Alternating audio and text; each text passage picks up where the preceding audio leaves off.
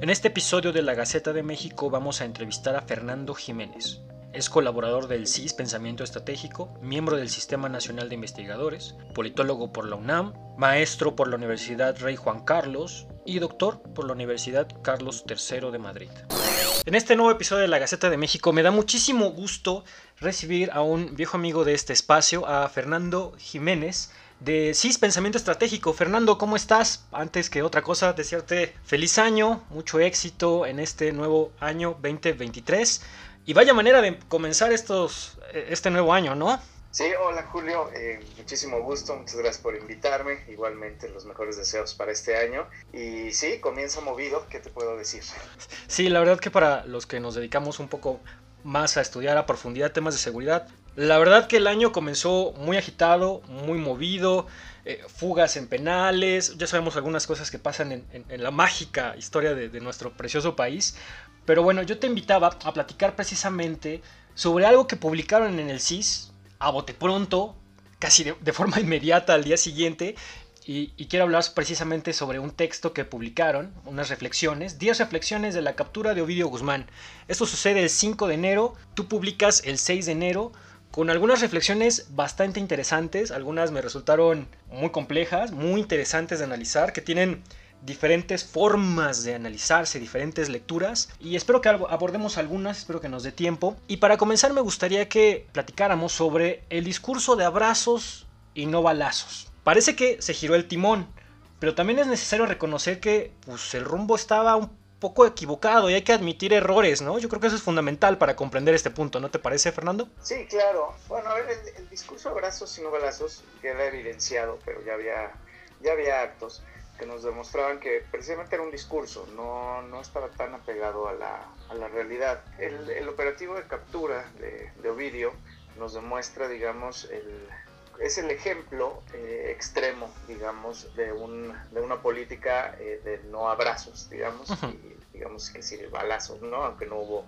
eh, de balazos. Entonces, pero esto ya se está presentando, o sea, finalmente el gobierno federal, de otra forma, ha implementado operativos en todos los lugares donde ha sido necesario y desplegado la fuerza pública. No han sido programas sociales, son, son elementos de las Fuerzas Armadas, de la Guardia Nacional, que acompañan a las policías. Esto pasó en Zacatecas cuando estuvo muy grave la situación, también en Michoacán, también lo hemos visto en Guanajuato. Y entonces nos podemos ir eh, estado por estado donde ha habido eh, grandes eh, ambientes de inseguridad, de violencia, hechos de violencia graves, extremos, donde el gobierno federal pues, ha desplegado a las Fuerzas Armadas. No, no ha sido un abrazo, digamos, sino que pues, un despliegue territorial de, de la fuerza del Estado. Totalmente. Algo que también publican aquí y me parece una reflexión muy interesante y que también nos hace dudar al menos sobre el uso de, la fuerza y el uso de la capacidad que se tiene es, y tú lo dices, las instituciones del Estado tienen mayor potencia que las del crimen organizado y, son eficaces, efectivas. Pero entonces, ¿cómo explicar que lleguen a suceder tantos asesinatos, masacres, que pareciera que siempre llegan tarde, cuando lo que vimos el 5 de enero fue evidente que, a ver, el Estado mexicano sí tiene esta capacidad, pero entonces, ¿qué está pasando? ¿Por qué es tan selectiva? ¿Por qué este pareciera que es en, goteo nada más en ocasiones? La verdad que deja como una sensación bastante amarga, yo diría. Sí, es, es, correcto. Mira, el Estado mexicano tiene, ya demostró en este operativo, pero bueno, finalmente las Fuerzas Armadas son mucho más grandes que las organizaciones criminales y que la violencia que éstas puedan ejercer en contra de la población o en sus pugnas. ¿Por qué no verlo más seguido? Eh, yo sí es una decisión política de no movilizar las fuerzas todo el tiempo en todos los lugares, que eso también es, es un problema. O sea, una cosa es que tenga capacidades el Estado mexicano y otra cosa es que tenga capacidades de, tener operativos de este tipo, volvemos muy extremos, en todo el país, eh, digamos, todo el tiempo sea, finalmente para este operativo nos demuestra que se necesita una planeación, se necesita inteligencia y entonces eh, ya se puede hacer el despliegue de toda esta fuerza. No así, pues en otras localidades al mismo tiempo, por ejemplo, podríamos pensar que podrían hacerse, pues no sé, unos 5, probablemente hasta 10 operativos del mismo tipo, pero eh, fuera de eso, ya pensar en una acción permanente de las Fuerzas Armadas eso sí rebasa todas las capacidades, inclusive de, ejércitos y fuerzas armadas como las de Estados Unidos y que tienen muchas más capacidades. Entonces, pues sí son momentos eh, muy particulares donde, donde se utiliza esta fuerza, no se puede utilizar todo el tiempo, ni en todos los territorios. También hay que, hay, que, hay que reconocer que muchos de los delitos que se cometen en el país, eh, que sean homicidios, pues no, no, no tienen que ver con esta criminalidad organizada grave. Entonces, eh, tampoco tiene sentido estar eh, utilizando las Fuerzas Armadas y esta, esta gran capacidad de fuego. Digo, son, son helicópteros artillados, son drones, o sea, es, una fuerza muy grande en contra de eh, pues personas o pequeñas organizaciones que se dedican a, delitos mucho menores y que el uso de fuerza letal pues podría ser muy cuestionable, ¿no? Inclusive por, cuestiones de derechos humanos, entonces hay que, hay que medirla, hay que medirla y dependiendo el tamaño de la amenaza, digamos, o del reto, eh, es el que, la fuerza que se utiliza. Totalmente. A ver, Fernando, lo habíamos comentado hace ya algunos meses. Se hace buena inteligencia en el país. Sin duda, hay capacidad para hacerla. Existe la capacidad técnica y operativa. Pero esta captura, pues realmente parece más un golpe de, suerte y obviamente también aderezado con, con, la efectividad del ejército, porque si algo saben hacer las Fuerzas Armadas es este tipo de, operativos, hay que, hay que reconocerlo. Otros exmandatarios lo han mencionado, no hay que subestimar a las Fuerzas Armadas de México, saben hacer su trabajo. Pero cuando tú ves la rueda de prensa del Culiacanazo y luego ves la rueda de prensa del intento del Culiacanazo 2.0, pues hay grandes cambios, no es, no es la misma, el, mismo tipo de conferencia. Yo recuerdo la anterior, donde estaba el general secretario explicando parte por parte, punto por punto del operativo, dónde iban a cortar circulación, dónde iba a pasar X y Y circunstancia, se veía muchísimo más planeado. Y en esta ocasión fue una conferencia donde dijo, básicamente nos lo encontramos, este, de repente ya sabíamos dónde estaba y pum, hicimos el operativo. Y de repente a ti te queda esta duda de, seis meses de inteligencia y te dicen que fue casi un acto de suerte. Digo, la inteligencia se debe hacer para que no dependas de los actos de suerte, ¿no? Sí, claro. Mira, las capacidades de inteligencia del Estado mexicano son muy grandes. y probablemente el, mayor problema que se tiene, y no nada más este en México, eso se, replica en las, en las, sociedades democráticas de Occidente, es que hay, hay unas dificultades de comunicar, de comunicación entre la comunidad de inteligencia, quienes hacen inteligencia, y los tomadores de decisiones políticos. Mm, Entonces esto es, es, histórico, ¿no? La, la, comunidad de inteligencia produce muy buena inteligencia, muy buena información, pero la agenda política eh, va por otro lado y entonces eh, esa inteligencia no se explota de la forma eh, que debería o que gustaría que se, que se, explotase. Entonces esa es una parte. Y luego queda el sabor de boca. Sí, pero es que es, la suma de, yo diría, es la suma de, de, elementos en este operativo. O sea, la inteligencia te puede dar, excepto en este caso muy particular, pues puedes tener identificado hasta probablemente en qué casa esté, esté el blanco.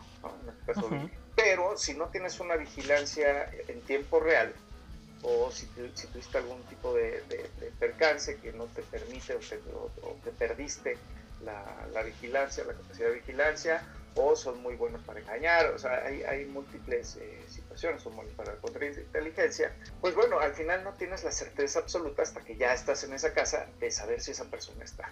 Entonces, puedes hacer seis meses de inteligencia para localizar al blanco, para saber cómo se mueve, para no hacer operativos de este, de este calado, de este tamaño, y que sean, eh, que no den el resultado que se espera. Imagínate que hubiera sucedido este operativo muy grande, que hubiera habido enfrentamiento y que no hubieran detenido al blanco, no estaba en la casa. Exacto, exacto. Hubiera sido un fracaso muy grande y eso eh, después eh, complica que se vuelvan a hacer ese tipo de operativos. Eh, hay una, una, renuencia a hacerlos porque no cumplen su función. Em, bueno, existe cierta, cierta hasta cierto punto de certeza que, que pueden tener las, la, la, comunidad de inteligencia sobre el blanco. Y por otro lado, pues sí, en este caso parece que hay, hay suerte. O sea, finalmente la narrativa del gobierno es que se lo encontraron, se encontraron con elementos del cártel, empezó un, enfrentamiento y eso llevaron a la casa donde eh, estaba el, blanco. Entonces, eh, pero finalmente se necesitaba que estuvieran en esas patrullas, ese patrullaje en, el, en, ese sitio para que pudieran encontrarse. Sí, es un poco de suerte, pero finalmente esa patrulla responde a que había inteligencia. Inteligencia dijo, en ese, en ese poblado está, probablemente había mayor vigilancia de lo que normalmente hay y eso precipitó a que se diera el enfrentamiento y precipitó después a la captura. Algo que me resultó muy interesante sobre lo que publicaste es, a ver, estamos en unos niveles de desconfianza brutales, que habla de, la corrupción que está en el, sistema político y en el sistema de seguridad del país, ¿no? Porque tú escuchabas los comentarios de, del gobernador, de las autoridades locales, del presidente municipal, de nosotros no teníamos ni idea de lo que iba a suceder. Es simplemente eh, sorprendente cuando se tiene que hacer un, operativo de este calado que puede tener consecuencias bastante dramáticas. Sabemos que hay casi 30 muertos, pero es impresionante saber que en el sistema de seguridad que debería prevalecer, sin duda, mucha secrecía, sí, pero confianza de mandos, porque si no, de lo contrario, no vas a saber quién es quién y en qué momento actuar, y la población civil es la que puede ser desgraciadamente la más dañada, que en este caso parece que no fue así, aunque todavía creo que hay alguna, un par de investigaciones que se tienen que hacer y cosas que se deben de aclarar. Pero ¿qué te parece esto, Fernando? Es impresionante que no hay confianza entre autoridades y es que esta confianza, pues igual con cada evento que vemos de este estilo se va evaporando. Sí, eso es, eso es muy grave, eso es algo que nos, nos lleva sucediendo desde toda la vida. Sí pero que se, se, queda muy claro, ¿no? La desconfianza entre los tres órdenes de gobierno, inclusive entre las instituciones. Pero bueno, me acuerdo intervenciones de policías estatales en municipios y los, de, los desarman porque, no, son muy corruptas. Eh, y luego sucedía a la par, el gobierno federal llegaba y desarmaba a las policías estatales. Entonces, finalmente, esas, eh, esa duda sobre la, la, la corrupción en las instituciones locales pues mira, lo que lleva es que eh, si, tuviésemos, eh, por ponerlo muy sencillo, pues 10 fichas para, si el Estado mexicano estuviera compuesto por 10 fichas para luchar en contra de estas organizaciones criminales, pues al final acabamos utilizando 3, 4 fichas y no todas las capacidades que deberíamos de tener o que tenemos, pero que eh, es imposible alinearlas por unos niveles de desconfianza, yo creo que muy fundados, entre las instituciones. Imagínate si todas fueran en el mismo sentido, si hubiera eh, coordinación, trabajo en equipo y demás, pues sería, sería otra, eh, otra historia completamente. Ahora, tampoco hay que rasgarnos las vestiduras. Eh, esto pasa en Estados Unidos, sí, claro, claro. en Europa. las instituciones más profesionales del planeta tienen problemas de confianza al interior de las instituciones y con, con sus pares nacionales e internacionales. Entonces es una lucha constante, o sea, todos los días las instituciones de seguridad tienen que trabajar en eh, ampliar las cuotas de confianza que tengan con sus pares y eh, de, conservar la, la, que tienen. Un elemento, una acción mal, mal realizada puede, puede terminar con años de, trabajo en construcción de confianza. Entonces eso es muy dramático. En el caso mexicano, yo creo que no nos hemos dedicado a construir confianza, sino más bien ya lo damos por hecho, la desconfianza, y eh, pues se hace lo que, lo que se puede con lo que se tiene. Creo que eso es una muy mala política, pero bueno, es, es lo que han decidido los, pues, los líderes políticos, ¿no? no hombre, totalmente, mira, creo que ya me, me, acabas de dar un buen tema hasta de, tesis de maestría, cuotas de confianza, ampliación de cuotas de confianza en la seguridad pública mexicana, ¿qué tal? Eh? Está interesante esa, muy buena idea. Sí, no, la verdad que... Es muy complicado, porque ¿qué es la confianza? ¿Cómo la mides? Exacto. Es, es un reto mayor. Oye, sí, eh, la verdad es que muy buen tema, muchas gracias. Por cierto, y ahora sí hablando de cooperación y de confianza, por cierto, Estados Unidos y México, porque es, algo que estuvo evidentemente en la agenda mediática y hubo mucho empuje y estoy seguro que lo escuchaste por todos lados.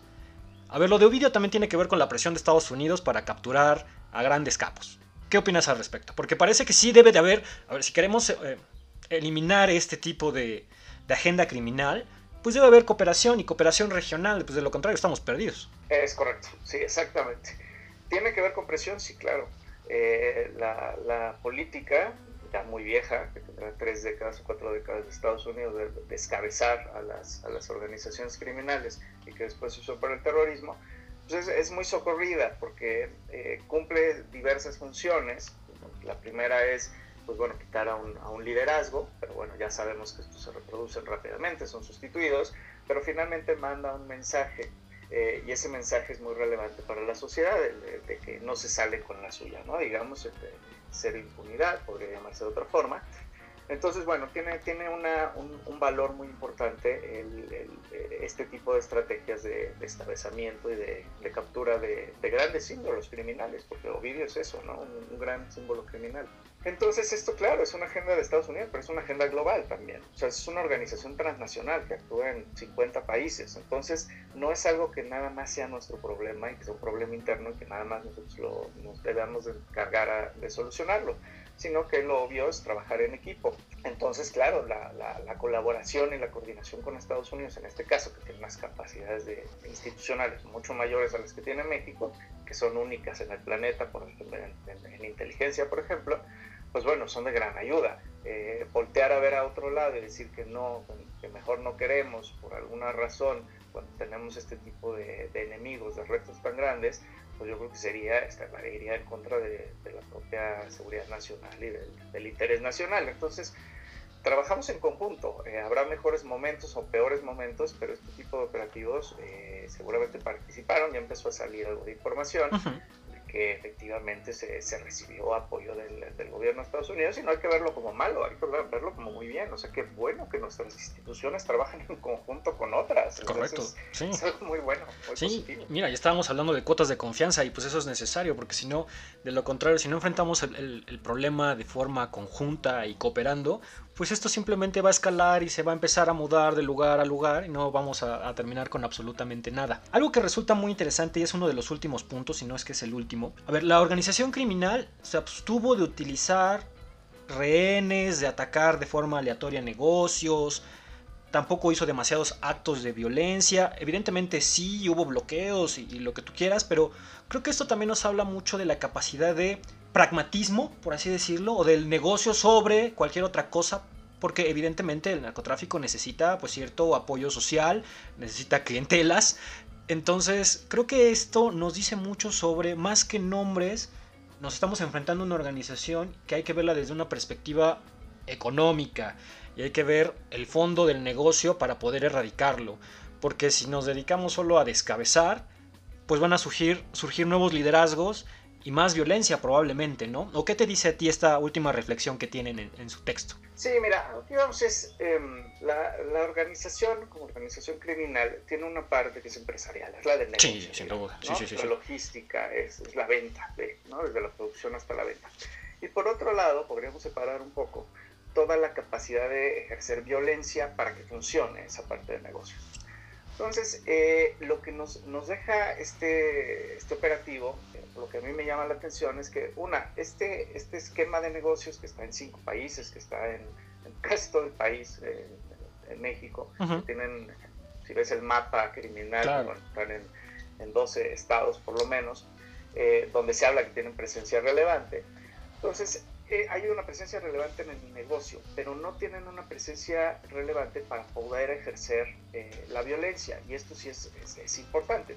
Podrán, eh, podrán ejercer la violencia en, en, Culiacán, en, otros municipios, pero no tienen esa capacidad de, eh, de, atacar en otros estados, por ejemplo, al mismo tiempo, ¿no? que podría ser un poco lo que se imaginó en 2019, en la primera captura, ¿no? que la, la, la justificación fue es que esto se iba a volver un problema muy serio de violencia.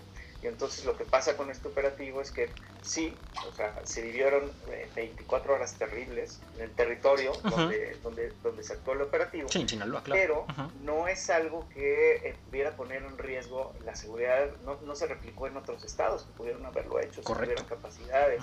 O sea, sí están muy cerradas las capacidades hacia el territorio en donde actúan entonces, esto es, es muy importante para conocer también pues, esa fuerza y, ese, ese, ese, riesgo que existe en, luchar contra estas organizaciones que de repente, hijo, las sentimos enormes, las sentimos que son mucho más poderosas que el Estado y demás, y que finalmente pues, están bastante acotadas. Es lo que demuestra este, este operativo. Totalmente, tota-, totalmente de acuerdo. Creo que eso es una buena reflexión que hay que llevarnos, porque luego está esta generación de la épica de los villanos, la épica del narcotráfico, y creo que hay que ser muy sensatos en esto, hay que, hay que acotarla. Eh, finalmente, me gustaría que, que me comentaras, me gustaría saber tu opinión al respecto, porque evidentemente aquí no viene. ¿Qué te parecieron las reacciones del presidente? Eh, Andrés Manuel Obrador es un, es un gran personaje, es un comunicador muy interesante de analizar. ¿Qué te pareció todo lo que empezó a comentar después? Creo que es muy interesante algunas de las reflexiones, porque también hay que decir, los silencios cuentan. Y también hay que mencionar que omitió de hablar de algunos temas, obviamente porque venía la cumbre. Pero en general, ¿qué te pareció la, la actitud del presidente? ¿Qué te parecieron sus opiniones? Mira, el presidente yo creo que actuó como, como es él. No, eh, tiene, es que no le gusta hablar del tema de seguridad. Al presidente no le gusta. Él sabe que es tóxico, él sabe que se comió la agenda los dos años anteriores.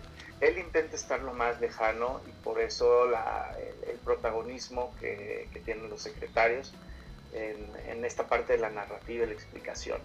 Eh, entonces ya partiendo de ahí, pues no, no va a ser presidente que va a estar explicando demasiadas cosas, aunque luego pues sí tuvo en algunos momentos que ser, eh, que ampliar la información eh, directamente, pero pues no le gusta, ¿no? Ese es el primer punto. El segundo punto es, pues sí, la, la cumbre llegó y se comió la agenda, ¿no? O sea, al final y al cabo, los temas de la agenda opacaron todo el operativo y se fue dando la información poco a poco, pero también tiene este Mira, los gobiernos de izquierda eh, aquí en México y en todo el mundo tienen serias dificultades para, eh, para crear una narrativa de seguridad, porque finalmente son las instituciones eh, represivas del Estado, las Fuerzas Armadas, las policías, que son represivas, y les cuesta trabajo lidiar con pues que antes en algún momento pudieron haberse sentido o fueron perseguidos.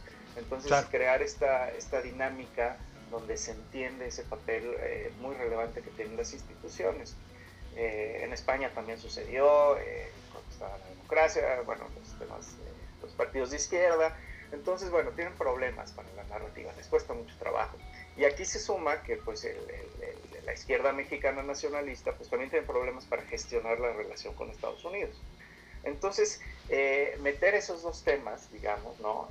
Fuerzas Armadas, explicar la importancia de las Fuerzas Armadas en este tipo de, de operaciones y después eh, el apoyo de los de Estados Unidos, pues son dos temas que les cuesta mucho trabajo y que pues, patinan en, la explicación de lo que está sucediendo.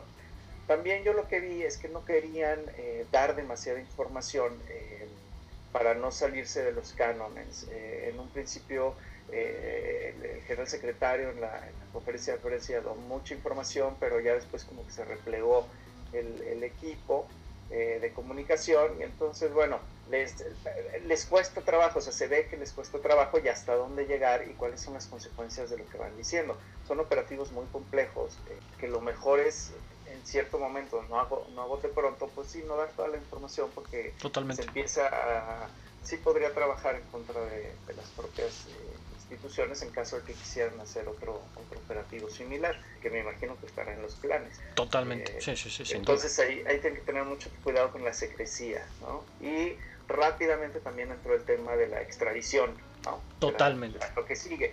Y entonces eso también ya empezó a opacar eh, el, propio operativo. Sí, totalmente. Oye, Fernando, pues primero, muchísimas gracias. Te agradezco mucho la, la, oportunidad de volver a platicar contigo. La verdad es que siempre es muy importante tener información actualizada sobre este tema, porque la verdad, pues se va cocinando día con día esto, ¿no? Mencionabas lo de la extradición. Ahorita ya va a ser realmente yo creo que unos meses muy caóticos al respecto. Ya sabemos que ya hay tropiezos de entrada respecto a lo de la extradición.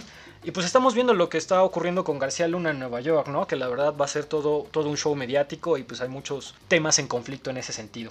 Fernando, muchísimas gracias por la oportunidad y por todos tus comentarios y tus reflexiones. No, muchísimas gracias a ti Julio y con muchísimo gusto aquí andamos para lo que se ofrezca. Un saludo al auditorio. Muchísimas gracias por escucharnos lo que hay.